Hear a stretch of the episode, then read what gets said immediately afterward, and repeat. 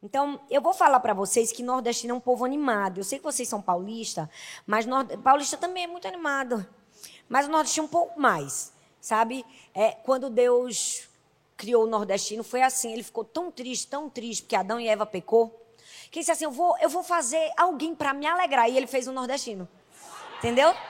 Então, eu vou explicar a você que o nordestino, por ser animado, ele gosta assim e ter um feedback. Então, se por favor, quando eu estiver ministrando, você puder dizer assim, amém, glória a Deus.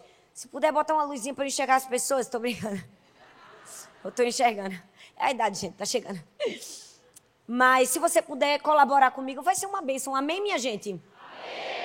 Outra coisa que eu vou ensinar, eu ensinei ontem. Eu acredito que aqui vai ser muito importante para todos os cultos, quando o pastor Bruno ou qualquer outro pastor estiver pregando. Quando uma pessoa der uma palma, todo mundo bate a palma junto com ela. Porque ou coisa ruim é a pessoa bater uma palma e passar vergonha sozinho. Gente, você já experimentou seu pastor pregando, você bate a palma, ninguém bate, você fica, por que eu bati essa palma? É ou não é? É uma, é uma situação um pouco complicada. Se por acaso alguém solta, você bate. Você, não gostei muito dessa palavra, em solidariedade. Vai só em solidariedade. Tá bom, gente? Amém? Amém. Vamos orar. Senhor, muito obrigada, Pai, por estarmos aqui na tua casa. Estamos aqui porque te amamos, te desejamos, queremos ouvir a tua voz. Fala conosco, Senhor.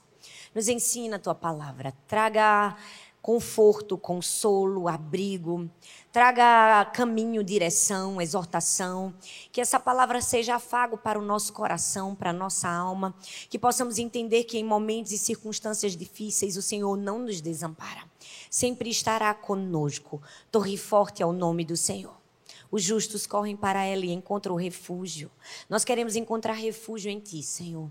Nós te oramos e te agradecemos no nome de Jesus. Amém, amém. Essa palavra que eu vou ministrar hoje é a resposta de uma pergunta que me fizeram. Ah, terminou o culto e eu costumo descer para atender as pessoas.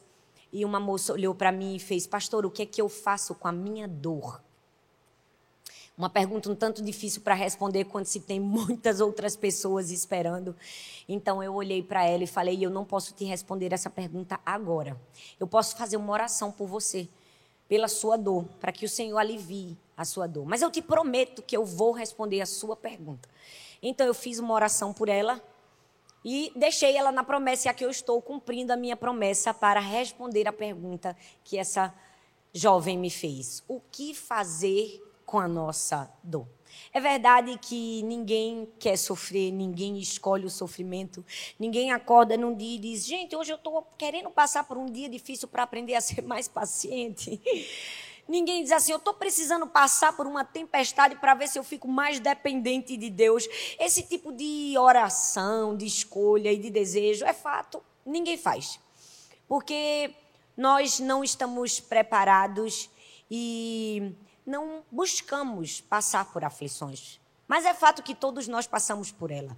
O próprio Jesus já havia nos advertido, ele disse: No mundo tereis aflições, dores, angústias, frustrações, traições, decepções, mas tem de bom ânimo, porque eu venci o mundo. A Bíblia está recheada de histórias de grandes homens e mulheres de Deus que enfrentaram dores terríveis, abandono, rejeição, perseguições, prisões, aflições. Ontem eu falei só sobre o apóstolo Paulo e o quanto que ele, durante a sua vida, em cinco fases, em cinco ministrações que eu fiz aqui, enfrentou aflições na vida.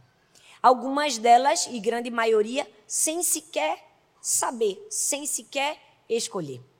Eu lembro de um episódio em que Paulo estava indo para Roma pregar para César. E o seu barco é, é, acometido de uma grande tempestade. Mas antes ele traz um aviso, um aviso para o centurião. Ele disse assim: Senhores, vejo que a nossa viagem será desastrosa. Acarretará grande prejuízo para o navio, para a carga e para nós. Não vamos prosseguir viagem, vamos esperar. Mas o centurião preferiu dar ouvidos ao piloto e ao dono do navio. E eles acabaram caindo em uma grande tempestade. Paulo tinha escolhido o destino? Sim. Paulo sabia para onde ia? Sim. Ele ia para Roma, mas a maneira como chega lá, quem diz é Deus. Nós podemos até escolher o destino da nossa viagem, mas a maneira como a gente chega lá, quem diz é Deus. A gente precisa apenas se submeter. Eu imagino que Paulo não queria chegar em Roma debaixo de tempestade. Ele queria chegar depois de uma viagem tranquila, uma viagem calma. Mas ele chegou depois de uma tempestade. Aflições na vida vêm e nós precisamos saber o que fazer com elas. O que eu faço com a minha dor? Essa pergunta martelou na minha cabeça. Eu confesso que várias pessoas me fazem perguntas o tempo todo, mas essa tocou meu coração. Porque eu já enfrentei algumas dores e por enfrentar dores, eu acho que a gente se sente um mais sensível, mais perceptível, até mesmo com aquilo que a gente faz com uma dor, uma dor súbita. Então, hoje eu escolhi cinco respostas do que fazer com sua dor na vida de cinco pessoas nas Escrituras Sagradas. Eu acredito que vai ser quase que um passo a passo simples, mas extremamente importante para a gente saber o que fazer em situação de sofrimento. E a primeira coisa que eu acredito fundamental para vencermos uma dor é quebrar o nosso orgulho. Talvez não seja a melhor palavra que a gente queira ouvir, pastora, eu estou sofrendo. Pois bem, mas a Bíblia manda que para vencermos alguns sofrimentos a gente vai precisar quebrar o nosso orgulho, não é verdade? É fato isso na história de um homem chamado Nama. A Bíblia diz em 2 Reis, no capítulo 5, do verso 1 ao 5 e do 9 ao 14, conta a história de Namã. Namã era um comandante do exército do rei da Síria. O texto diz que ele era muito respeitado, era honrado pelo seu Senhor, pois por meio dele o Senhor dera vitória à Síria. Mas esse grande guerreiro ficou leproso. A gente já ouviu a história de Namã e já ouviu tantas pessoas pregarem sobre Namã, e a gente sabe que Namã era um homem poderoso, um grande general de um grande exército. A gente sabe tudo isso, mas essa informação eu posso te dizer é um tanto genérica. A gente não tem dimensão da força e do poderio daquele homem. Namã não era somente um comandante de um exército. Namã não era somente um chefe de Estado. Namã era um chefe importantíssimo, imprescindível. Ele tinha êxito, ele tinha força, ele tinha poder, ele tinha riquezas. Ele era considerado o primeiro ministro da Síria, visto que o rei comandava e dava a ele decisões importantes. Então ele tinha aquilo que a gente pode chamar de a vida perfeita. Ele era alguém que tinha família, ele era alguém que tinha poder, que tinha um excelente emprego, que tinha muito dinheiro, ele era alguém respeitado. Mas, infelizmente, todos esses grandes feitos e todas essas habilidades se esbarravam em uma situação extremamente limitadora. Ele era um leproso um morto vivo. A lepra era uma das doenças mais terríveis da época. Qualquer pessoa que estivesse leproso saberia que em algum momento da vida ele iria inchar, ele iria perder parte dos seus membros, ele iria talvez ficar aleijado. Era uma condição humilhante, degradante, terrível fisicamente. Se a gente pudesse comparar a lepra naqueles dias, era como uma pessoa hoje, num estado terminal de câncer. Era como dar uma sentença de morte. Um morto vivo está morrendo.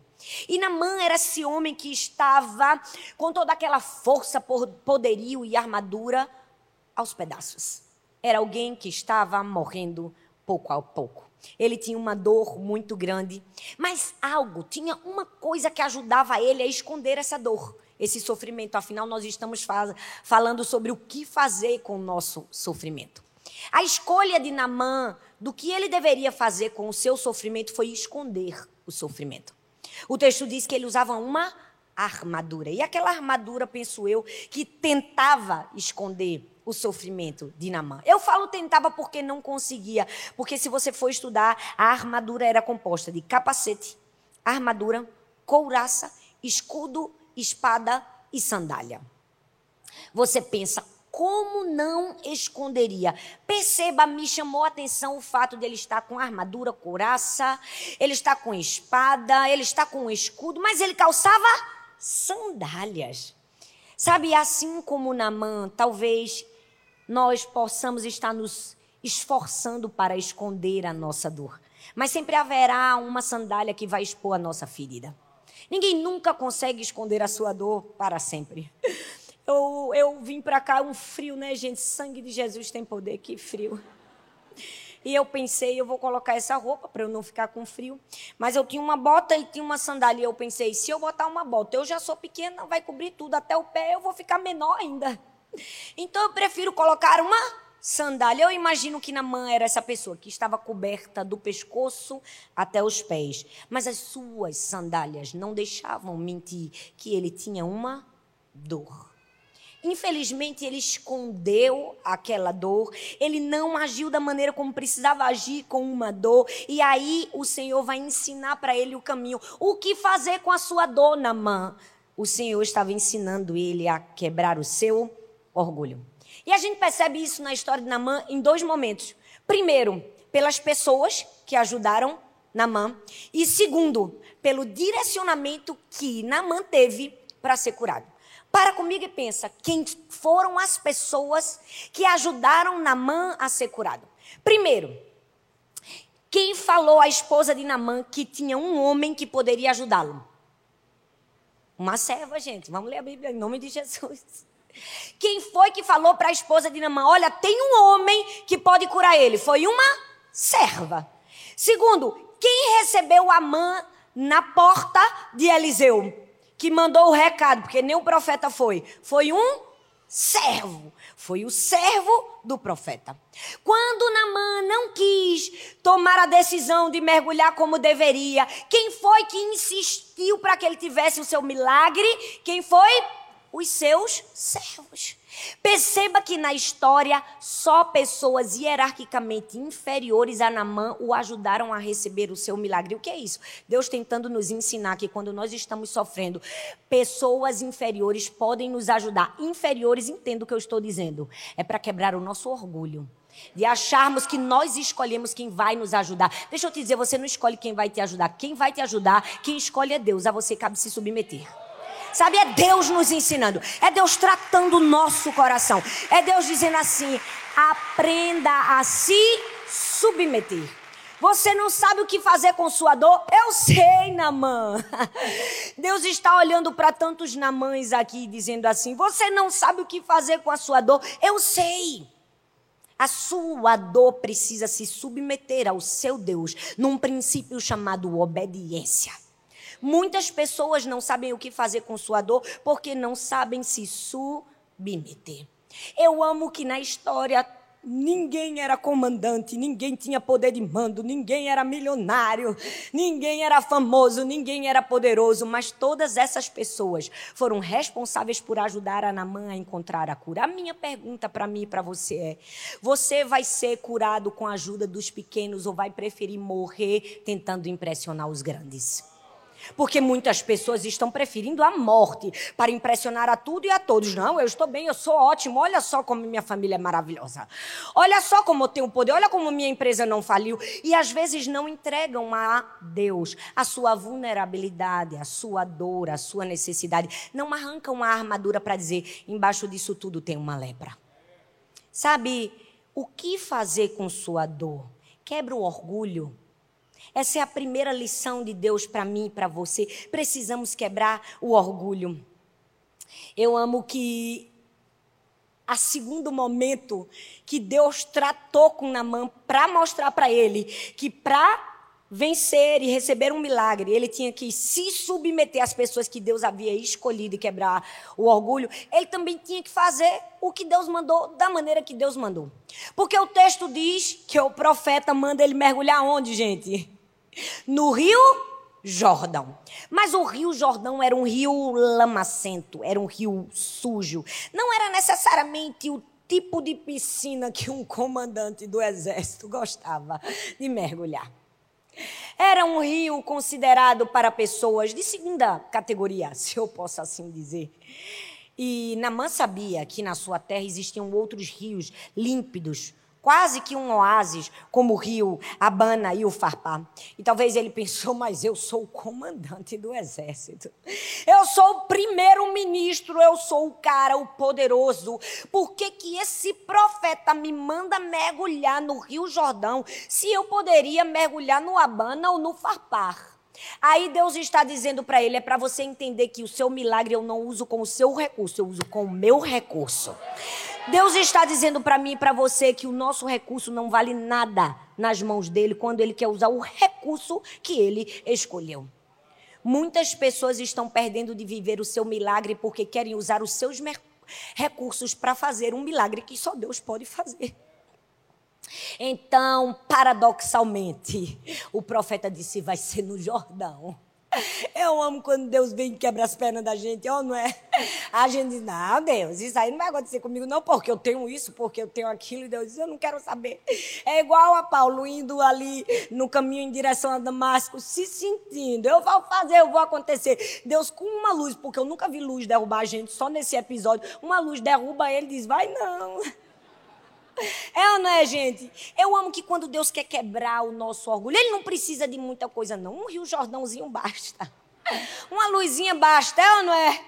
Ai, Paulo cai no chão e o, ouve uma voz que diz assim: ai, Paulo, Paulo, Saulo, no caso, né? Dura para você recalcitrar contra os aguilhões. Ele está dizendo: olha, já tem tempo que eu estou tentando chamar a sua atenção, Saulo. Estou tentando fazer de você alguém grande, mas teu orgulho não está deixando. Por quê? Porque o aguilhão era uma vara comprida usada pelo fazendeiro para incitar o boi. Então, quando o fazendeiro tentava incitar o boi, levar ele para o lugar de destino, o lugar adequado, quando pegava um boi teimoso, ele escoiciava o fazendeiro. Quanto mais ele escoiciava o fazendeiro, mais o aguilhão entrava na carne do boi. Então Deus estava dizendo: Saulo, Saulo, eu estou tentando chamar sua atenção, mas você é igual um boi teimoso que, mesmo em face da dor, não se rende. Quantas vezes, em face da dor, não nos rendemos a Deus? Não quebramos o nosso orgulho e perdemos de receber o milagre que Ele tem para nós. O que eu faço com minha dor? Namã responde: quebre esse orgulho. E aí eu amo que, graças a Deus, a gente está apanhando, vocês estão com a cara tensa para mim. Tem calma, eu mordo, depois eu assopro, vai dar certo. E eu amo que, mesmo depois de toda aquela insistência, a serva avisa. O profeta manda o servo. Os servos dizem: insiste, meu senhor, vai dar certo. Graças a Deus, Namã decide mergulhar. E eu amo que a Bíblia diz que quando ele mergulha, ele é totalmente limpo, curado da lepra. Mas mais do que isso, o que é que acontece? Ele se levanta quase que com uma pele de uma criança. Eu amo que quando Deus dá um milagre para a gente é sempre completo. Ele não só tira a lepra. Até uma aplicação de botox ele deu para Namã. Volta novo, Namã. Volta parecendo um bebezinho na mão, porque é isso que Deus faz quando a gente quebra o nosso orgulho. Ele faz além do que a, a gente pediu, pensava ou precisava. Ei, se você quebra o seu orgulho e mergulha no rio Jordão que você precisa mergulhar, você sai sem lepra, sai novo, sai parecendo um bebê, sai pronto para viver uma nova vida. O que eu faço com essa dor na mão? Eu quebro o orgulho. Segundo, o que eu faço com minha dor? Eu choro quando necessário. É fato que quando nós estamos em dor, fatalmente lágrimas correrão dos nossos olhos. E com quem nós vamos aprender essa segunda verdade do que fazer com a nossa dor? Com ninguém menos do que Jesus. A Bíblia fala em João capítulo 11, do verso 20 ao 36, um episódio em que Marta chega até Jesus e vai encontrá-lo e diz: Senhor, se você estivesse aqui, o meu irmão não teria morrido. Uma história trágica, morte, desespero, impossibilidade. Marta olha para Jesus, joga toda a culpa nele e diz: Foi sua culpa, Jesus. Se você não estivesse aqui, meu irmão não teria morrido, e agora o que é que a gente vai fazer? E o texto diz que eu não vou ler todo o texto para ganhar o tempo e conseguir terminar o sermão no horário adequado. Você pode ler depois, quando chegar na sua casa. Nos últimos versículos, Jesus diz assim: Onde o colocaram? perguntou ele. Vem e vê, Senhor, responderam eles. E Jesus chorou. Então os judeus lhe disseram: Veja como ele o amava. Vamos falar a verdade, gente? Jesus era alguém que fez milagres extraordinários. Você não precisa ser um grande mestre da teologia para saber que Jesus fez milagres impossíveis. A gente poderia citar o milagre da ressurreição de Lázaro como talvez o maior milagre, o milagre mais extraordinário de Jesus. A gente poderia citar a multiplicação dos pães e dos peixes como um milagre sobrenatural de Jesus. Mas, sinceramente, com todo o meu coração, eu acredito que o maior milagre de Jesus foi chorar. Quando Jesus chorou, ele revelou a sua humanidade, ele revelou a sua vulnerabilidade. Jesus chorar foi talvez o ato de grande sensibilidade, amor e compaixão comigo e com você. Ele estava deixando um recado na humanidade: não existe fraqueza no choro. E mesmo que você saiba que uma situação vai mudar, você ainda pode chorar por ela. Para comigo e pensa: Jesus era o Todo-Poderoso. Ele já havia ressuscitado outras pessoas, sim. Ele sabia que a poucos minutos ele ressuscitaria o seu amigo Lázaro, sim, mas mesmo assim ele chorou para me dar uma permissão que em momentos de dor eu não preciso esconder que estou sofrendo. Eu posso demonstrar diante do Senhor a minha vulnerabilidade. Talvez você está sendo arrastado por uma dor, porque as pessoas estão olhando para você e dizendo: "Não chore, seja forte". Mas Jesus está dizendo: "Chore". Eu sei o que você está sentindo. Aquele choro de Jesus foi verdadeiro, foi sincero, foi verídico. Jesus já havia curado outras pessoas, ressuscitado outras pessoas que ele não tinha chorado. Mas por que ele tinha chorado aqui? Porque aqui era diferente. Porque aqui era amigo dele. Lázaro era alguém que ele amava, que ele convivia. Ou seja, Jesus estava dizendo: quando você perder alguém que você ama e que você convive, eu sei, dói, pode chorar. Quando você enfrentar uma doença, eu sei, dói, pode chorar. Quando você enfrentar uma traição, um divórcio, uma rejeição, uma frustração, eu sei, dói, pode chorar. O que eu faço com minha dor? Essa jovem me perguntou. Eu pensei, chore. Pode chorar. Jesus nos ensinou que nós podemos chorar diante de Deus. A gente precisa ter muito cuidado para não está sendo atropelado por um sentimento que a gente ignora. Hoje nós vemos tantas pessoas em tanta angústia e depressão porque estão sendo atropeladas por um sentimento que elas ignoraram. Não, eu vou calar a minha dor. Eu não vou chorar. Porque eu sou crente. Gente, a gente tem que quebrar com essa teologia miserável que diz que o homem e que o crente não pode chorar. E diz que crente não pode passar por aflições. Pelo amor de Deus, gente. Eu já vi tremendas aberrações de uma pessoa no enterro, enterrando uma pessoa que ama, olhando para um, a pessoa que perdeu e dizendo assim: Não chore, meu irmão, a alegria do Senhor é a tua força. Meu querido, em nome de Jesus, não tem nada para falar, fique calado. É ou não é? É uma tamanha ignorância você olhar para uma pessoa que perdeu alguém que ama e dizer: Não chore. Aí você pode dizer, pastora, como você está sendo dura. Será que alguém é capaz de fazer isso? Será? Eu sou a prova viva.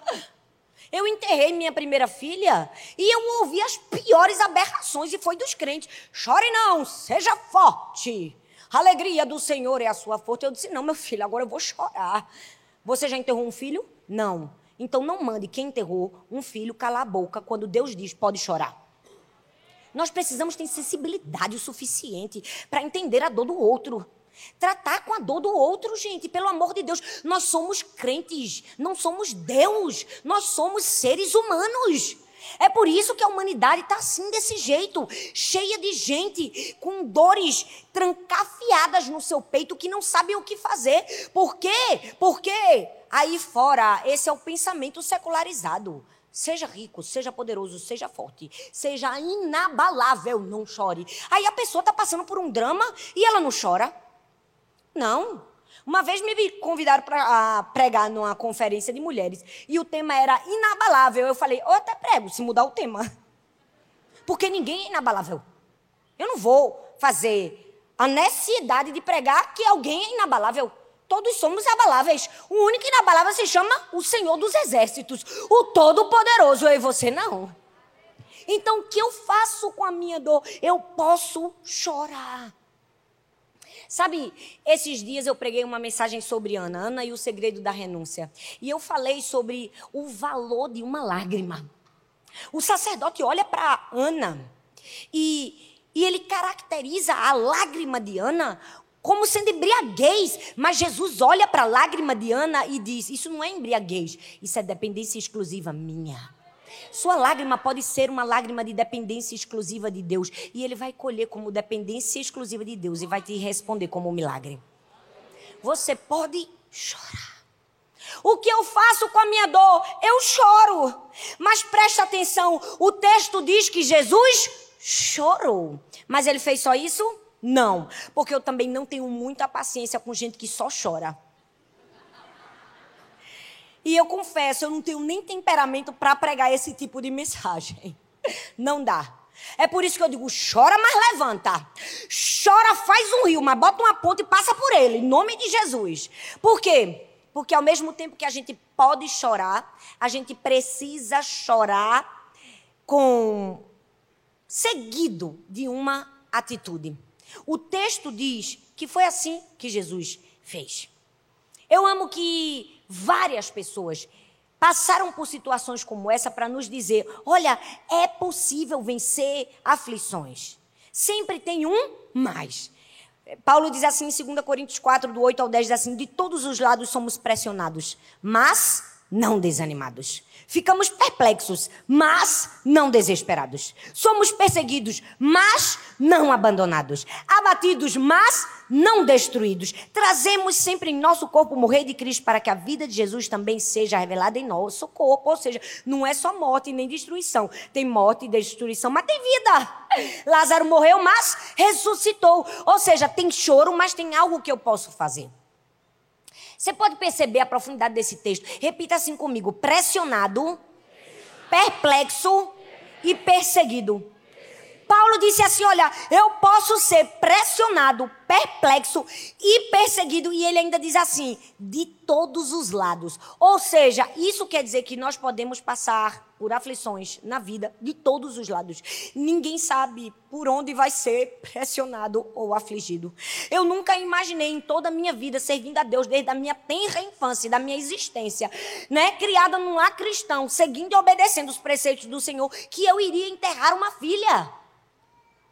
Talvez você nunca imaginou que fosse lidar com um câncer, com uma doença, com um divórcio, com uma traição, com uma frustração. O texto diz de todos os lados, mas deixa eu te dizer, por causa disso, muitas pessoas têm dito a você: não chore. É o diabo querendo te prender. Sabe por quê? Porque aquilo que para outros povos pode ser representação de tristeza, a lágrima para o crente é a representação de um milagre. Então chore, porque a lágrima vai ser resposta para o seu milagre. A lágrima do crente, eu gosto de dizer, ela, ela faz Deus usar a conjunção adversativa. Quando você estava na escola, com certeza você lembra, né? Não precisa ser professor de português, que conjunção adversativa nada mais é do que uma palavra que dá um efeito de que oposição, contraste. Tipo, eu ia para a igreja hoje, mas fiquei doente. Eu ia ligar para você, mas esqueci. Olha o texto, ele diz assim, ó, que Paulo diz assim, ó, de todos os lados somos pressionados, mas não desanimados. Eu posso ser pressionado, fiquei triste, mas desanimado jamais. eu sou crente, filho de Deus, porque eu tenho esperança. Meu Pai é o Deus de toda a esperança. Jeremias 29, 11 diz: Eu é que sei que pensamentos que tenho a vosso respeito, diz o Senhor. Pensamentos de paz e não de mal para vos dar um futuro e uma esperança. Então você pode ser pressionado, mas não vai ser desanimado. Você pode ficar perplexo, mas você não vai ficar desesperado. Você pode ser perseguido, mas não será abandonado. O que é que Jesus fez? Jesus usou essa conjunção adversativa, mesmo sem falar. Por quê? Porque o texto diz que Jesus em João 11, do 38 ao 40, e 4. Diz assim: profundamente comovido foi até o sepulcro. Perceba que Jesus ainda estava abatido. Profundamente, profundamente o texto diz, profundamente comovido. Ele ainda estava em sofrimento, mas mesmo em sofrimento ele estava caminhando para onde? Para o sepulcro para o lugar de morte, para o lugar de dor. Porque Jesus estava deixando uma lição para mim e para você. Eu estou chorando, mas eu continuo caminhando em direção ao meu milagre. Jesus está dizendo: Eu estou chorando, olha, mas eu estou indo para o sepulcro porque vai ter um milagre. Meu querido, minha querida, está sofrendo, está doendo, está amargando o seu sofrimento, chore, mas chore andando. Chore indo para o milagre. Chore indo para o sepulcro. Chore indo para o lugar onde Jesus pode efetuar a ressurreição. Essa é a diferença do cristão. Porque o mundo chora sem ir, a gente chora caminhando. O mundo chora sem esperança. A gente chora crendo que vai acontecer. O mundo chora sem saber o que fazer. A gente chora sabendo o caminho. Chore, mas vá para o lugar certo.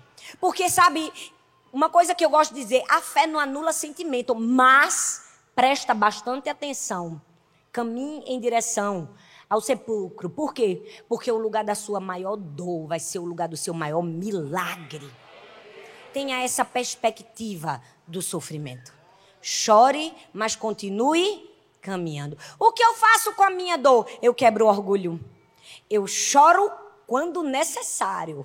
Choro caminhando para o milagre. Choro fazendo. Choro acreditando. Choro me levantando. E depois? Eu adoro sem entender. E ninguém melhor para falar de adorar sem entender na dor do que Jó.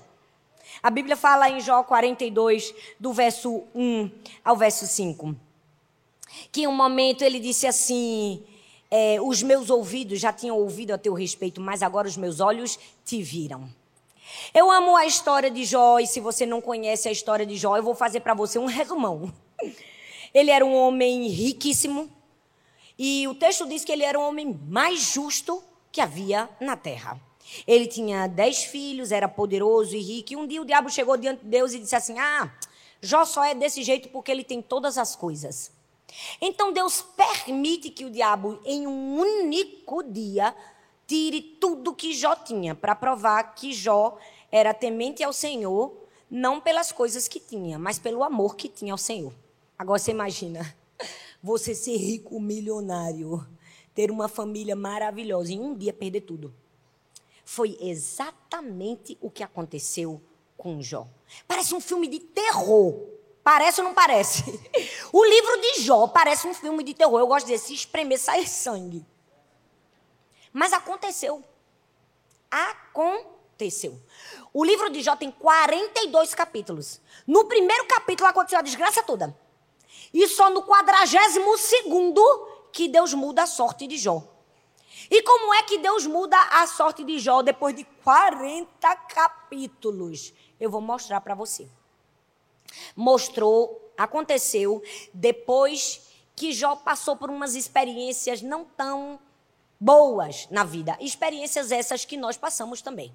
A primeira foi o moralismo dos seus amigos. Gente, o moralismo nada mais é do que uma forma de, de reducionismo. De que todo mal que nós sofremos é culpa de alguma coisa que a gente fez com Deus. Isso te soa familiar. Quem nunca, né, gente, na igreja, tá sofrendo? Uma coisa ruim aconteceu, porque coisas ruins acontecem com pessoas boas. Aí alguém disse: hum, Isso aí eu sei, é uma brecha. Isso aí tem alguma coisa escondida. Não, tem alguma coisa oculta. Eu fico pensando, meu Deus. Pô, eu gosto de brincar de ser Deus, não é? É ou não é? O que é isso? O moralismo dos amigos. O reducionismo de dizer: Jó, você fez alguma coisa. Bota para fora teus pecados. Mas eu amo que Jesus não aceita esse simplismo moralista dos amigos de Jó. Deus sabia que o sofrimento ele é tão mais amplo. Ele não pode ser reduzido a uma relação de causa e efeito. Eu errei e eu sofro. Não. Existem muitas outras possibilidades para o sofrimento humano. E Jesus, com toda a sensibilidade, acolhe a dor de Jó, apesar dos seus amigos. Jó sofreu, sofreu e dói, gente. Ou coisa ruim é ter alguém dizendo por que a gente está sofrendo, quando na verdade não necessariamente aquilo. Mas ele não só sofreu esse moralismo dos amigos, ele sofreu o cinismo dos incrédulos.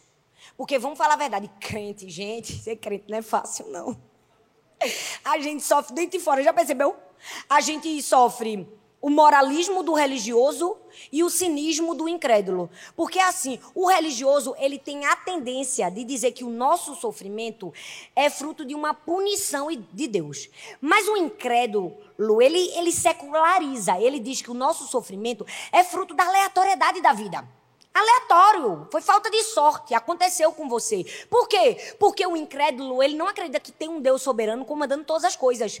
Logo, ele usa essa aleatoriedade da vida para tentar provar a inexistência de Deus. Isso é porque Deus não existe. Ou então, para tentar dizer, ah, isso é porque se Deus existe, ou ele é incompetente ou ele é indiferente à sua dor. E nós precisamos ter muito cuidado para nem acreditar no moralismo do religioso, nem no secularismo do incrédulo. A gente precisa entender que nós temos um Deus que governa todas as coisas e que a gente pode adorá-lo no momento de dor e dizer: O Senhor deu, o Senhor tomou. Bendito seja o nome do Senhor, porque o mesmo Deus que pode levar é o Deus que pode dar em dobro de volta. Eu amo que Jó adorou o Senhor. Ele não deu ouvidos aos, ao cinismo dos amigos, ao moralismo dos amigos, nem ao cinismo dos incrédulos. Ele disse: Eu vou adorar ao Senhor. Porque ele diz assim: Antes eu conhecia você de ouvir falar, mas agora os meus olhos te veem. Tem gente que está assim, pastor, essa terceira lição que você me deu aí do que fazer na dor, adorar sem entender, é muito dura. É, É difícil. Eu não vou dizer a você que é fácil, não, porque eu já experimentei isso. É muito difícil você adorar a Deus no meio da dor. Mas eu vou te dar a chave que vai fazer você conseguir adorar em meio à dor. Sabe o que é isso? Conhecer o seu Deus. Sabe quando é que Jó consegue adorar a Deus? Quando ele diz assim: Agora eu te conheço, e porque eu te conheço, eu te adoro. Se você quer adorar a Deus em momentos difíceis da sua vida, busque a Deus, conheça a Deus, clame por Ele, se aproxime dEle, esteja perto de Deus, porque é impossível você estar perto da glória de Deus e não conseguir responder com adoração. Todas as pessoas que estão perto da glória de Deus respondem com adoração. Eu me lembro de Estevão, que estava morrendo e sendo apedrejado, mas ele responde em adoração. Por quê? Porque eu vi os céus, eu vi a glória de Deus. Os anjos cantam santo, santo, santo, santo é o Senhor Todo-Poderoso. Por quê? Porque eles veem a glória de Deus. E em resposta à glória de Deus, eles adoram. Se está difícil para você adorar em situação difícil, talvez você precisa conhecer mais a Deus. Talvez você precisa buscar mais a Deus. Talvez você precise estar mais perto de Deus. Jó adorou sem entender. Ele disse: Porque agora eu te conheço, eu te adoro. O que eu faço com a minha dor? Eu quebro o meu orgulho se necessário. Eu choro quando necessário. Eu adoro sem entender. E em quarto lugar, eu clamo até ser ouvido. O texto diz que um homem, um cego de nascença, está lá em Mateus capítulo 10, do 46 ao 52, e mais uma vez eu não vou ler para ganhar um tempo com você. O texto diz que haviam dois cegos sentados à beira do caminho, mas um chama a atenção de Jesus.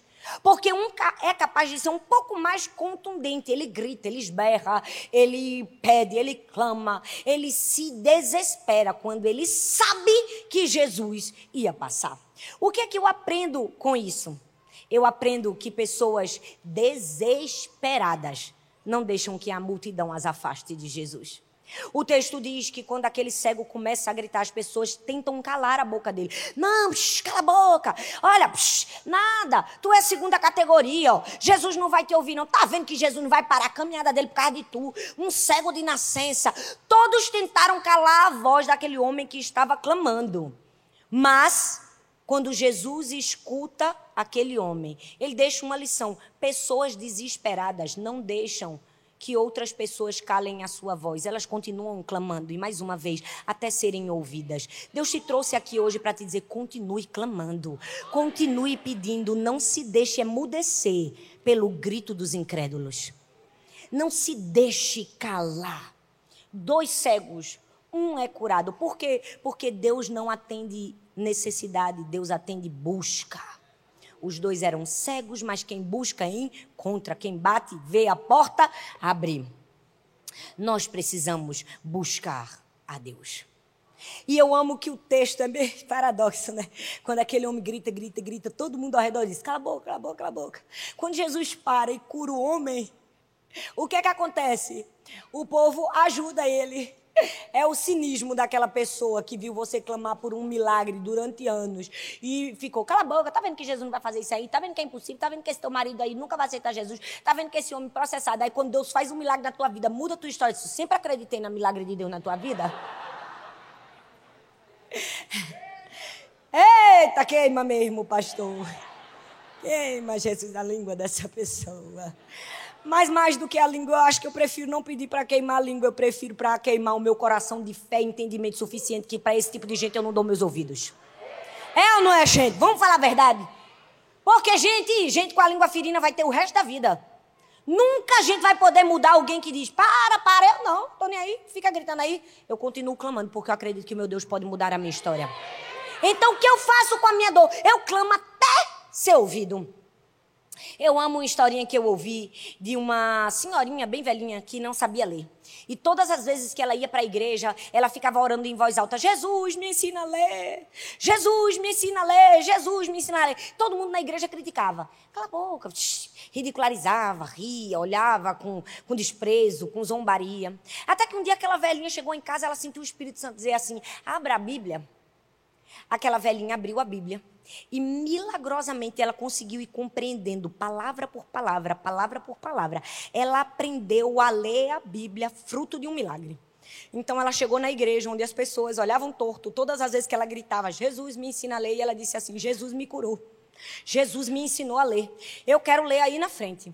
Ela foi na frente da igreja, pegou a Bíblia e começou a ler, começou a ler, começou a ler. E começou a agradecer. Jesus me ensinou a ler. Eu vou te dizer uma coisa. Às vezes a gente ensina muito o que é verdade, de que a gente tem que é, não esperar a bênção cair no nosso colo e fazer alguma coisa, mas muitas pessoas interpretam de maneira equivocada esse tipo de ensinamento e passam a acreditar num Jesus que é apenas um professor, que é apenas um educador do universo. E vivem, como diz o pastor Craig Groeschel, como um cristão ateu, como alguém que crê em Deus, mas não vive como ele como se ele realmente existisse. É aquela pessoa que crê em Deus, mas não clama mais por um impossível. Não acredita mais em algo sobrenatural. Ela acha que ela pode fazer alguma coisa, porque Jesus é aquele professor que me ensina valores e o que eu devo fazer. Quando, na verdade, nós temos em Jesus salvação, ensino, mas também temos em Jesus milagres sobrenaturais. Você não pode desistir de clamar, é impossível, continue clamando. É extraordinário, peça. A gente precisa voltar a aprender a clamar, voltar a confiar mais em Jesus do que em nós mesmos. Porque às vezes nessa de faça o que tem que ser feito, que é extremamente importante. Eu sou desse time aí. Eu sou desse tipo de ensinar. Mas a gente nunca deve se esquecer que tem coisa que, meu filho, não vai ter jeito de você fazer. Só um milagre. E milagre a gente faz com o quê? Ó? Com o joelho no chão com clamor. Então clame até ser ouvido. Ah, estão me ridicularizando. Continue clamando. Quando você ganhar a sua bênção, vão rir de outro jeito. É, não é, minha gente? O riso vai mudar. Ou seja, eu não sei o que eu faço com minha dor. Eu sei. O cego disse: clame. Eu tinha uma dor e eu clamei, eu gritei, eu pedi, eu clamei. Eu lembro que quando nós estávamos para comprar o terreno da nossa igreja, era muito grande e era quase impossível então Arthur chega para o dono do terreno, ele olha para Arthur e faz assim: Meu querido, você é um jovem sonhador. Só um pouquinho mais baixo. Vocês não têm condições de comprar isso daqui, não. Eu não culpo aquele homem, não, gente, porque aquele homem estava à margem da história. Era como os que estavam ao redor do cego de nascença. Era como aquelas pessoas da igreja daquela senhora dizendo: calha a boca, Jesus não ensina ninguém a ler. Tem muita gente que não acredita que Jesus ensina alguém a ler, mas eu acredito que Jesus ensina alguém a ler. Você crê num Deus que faz milagres? Você crê num Deus do impossível? Pois se você não creia, creia agora. Ei, chegou um novo tempo. Não seremos uma geração de cristãos ateus. Seremos uma geração de cristãos cheios do Espírito Santo. Cristãos cheios do fogo. Gente que acredita em milagres. Gente que diz: Deus, isso aqui é impossível. Mas eu creio que o Senhor pode fazer. Porque Deus responde a quem? Clama.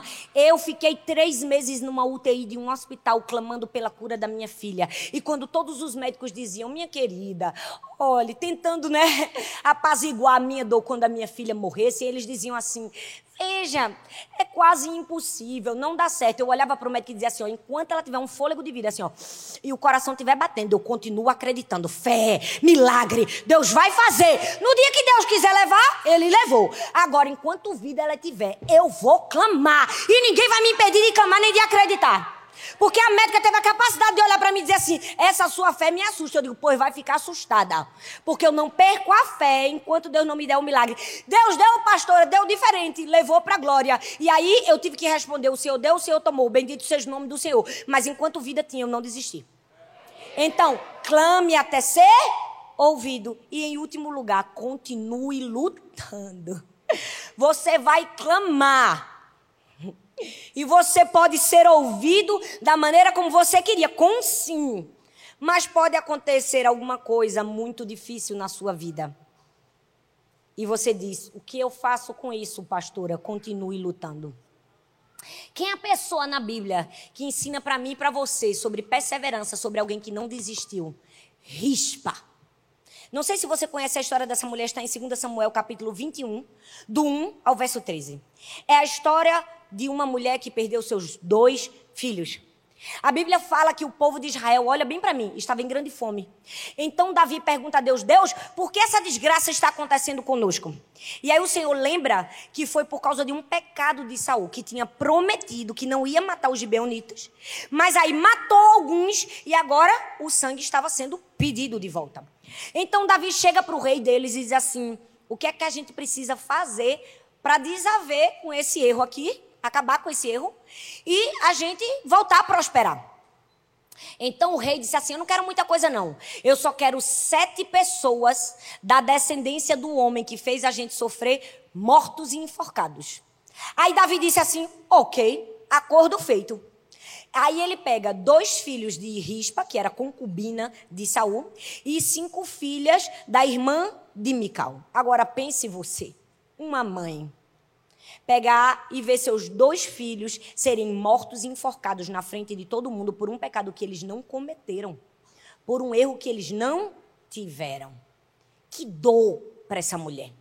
Mas ela deixou uma lição poderosa para mim e para você. Rispa nos ensinou o valor de continuar lutando. Porque a Bíblia diz que quando seus dois filhos foram mortos, ela foi para cima do monte onde eles estavam e ela pegou um pano e cobriu os filhos. De dia e de noite, aquela mulher não saiu de cima dos filhos, para que as aves de rapina não comessem ele de dia, nem os animais não o comessem à noite. Aquela mulher ficou ali por meses protegendo dois cadáveres. Talvez muitas pessoas poderiam dizer: já está morto. Ela não tinha uma promessa de ressurreição, mas ela continuou lutando. Por quê? Porque era muito indigno naquela época uma pessoa morrer a céu aberto e não ter a dignidade de enterrar os seus ossos.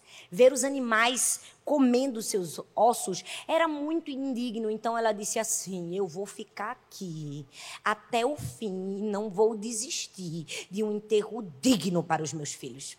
E a perseverança daquela mulher, o continuar lutando daquela mulher, chamou a atenção do rei Davi que mandou buscar os ossos de Saul e do seu filho, juntou os ossos de todos que foram enforcados e deu um sepultamento digno àqueles filhos. O que é isso? O valor de ser guerreiro e lutar até o fim. O que eu faço com a minha dor, pastora? Continue lutando. Não desista, não pare de acreditar. Por quê? Porque em um momento da sua vida, Deus vai te honrar. Davi percebeu a dor daquela mulher e deu a ela aquilo que ela precisava. Deixa eu te dizer, talvez alguém está olhando para a sua dor e está dizendo assim: não tem mais jeito, já morreu, não está vendo que está morto? Você não está enxergando a morte? Deus está dizendo para você hoje: continue lutando. Ah, é um divórcio, não está vendo? Já está morto. Continue lutando. É uma enfermidade no fim. Continue lutando. É uma depressão, está morrendo. Continue lutando. Foi uma traição. Continue lutando. Não tem condições, continue lutando. Eu preciso passar nessa prova, mas eu não sei como eu vou fazer. Continue lutando. Não desista, continue lutando até o fim. O que eu faço com minha dor, pastora? Eu quebro o orgulho. Eu quebro tudo aquilo que me impede de viver um milagre na minha vida. O que mais? Eu choro. Eu choro quando for necessário chorar. Eu vou precisar chorar em algum momento. Eu choro caminhando em direção ao milagre. Eu vou adorando. Adorando sem entender, porque eu estou num processo de conhecer ao Senhor. E quanto mais eu conheço e vejo a Sua glória, mais eu posso adorar. Eu adoro clamando, pedindo: Jesus, filho de Davi, tem compaixão de mim. Jesus, filho de Davi, tem compaixão de mim. E eu permaneço firme até o fim. Eu continuo lutando. Você pode ficar em pé no seu lugar. Quero que você feche seus olhos. Eu não sei como você chegou até aqui. Eu não sei se essa jovem que me fez essa pergunta vai ouvir essa resposta que eu dei para ela. Mas eu sei que essa resposta não é só para você. Para você que me perguntou lá naquela fila, você sabe quem é. Essa resposta é para mim. Essa resposta é para você. Que em momentos de dor e de aflição diz: Senhor, o que eu vou fazer? Deus está te respondendo: o que você vai fazer. Tem uma resposta para mim e para você. E eu gostaria de terminar essa mensagem. Me permita, eu queria ler uma poesia. Ai, pastora, mas não é a Bíblia, eu não já li o tempo todo. Será que isso é o moralismo dos religiosos? Me deixe ler um dos poemas que eu mais gosto. Tenho certeza que certamente será um selo no seu coração.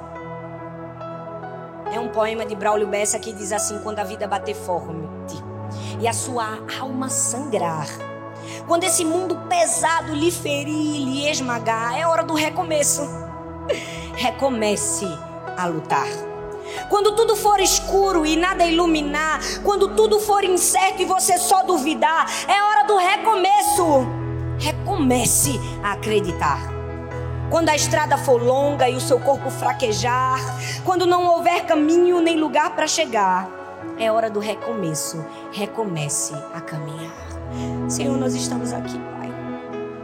Porque não entendemos os caminhos, mas confiamos no Deus que fez o caminho. Confiamos em Ti, Senhor, e sabemos que não há dor alguma que o Senhor não possa parar. Não há dor que o Senhor não possa abraçar. Não há dor que o Senhor não possa curar.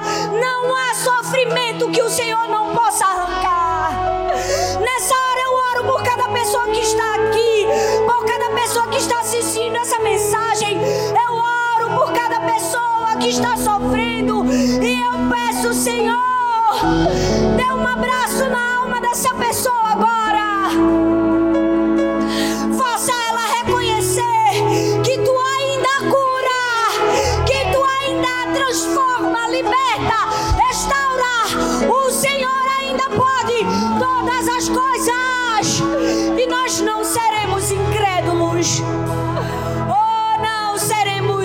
que clamam, seremos dos que adoram, seremos dos que não desistem, porque dentro de nós tem uma rispa, tem um cego de nascença, tem alguém chorando, mas caminhando para o sepulcro, tem alguém quebrando resistências e mergulhando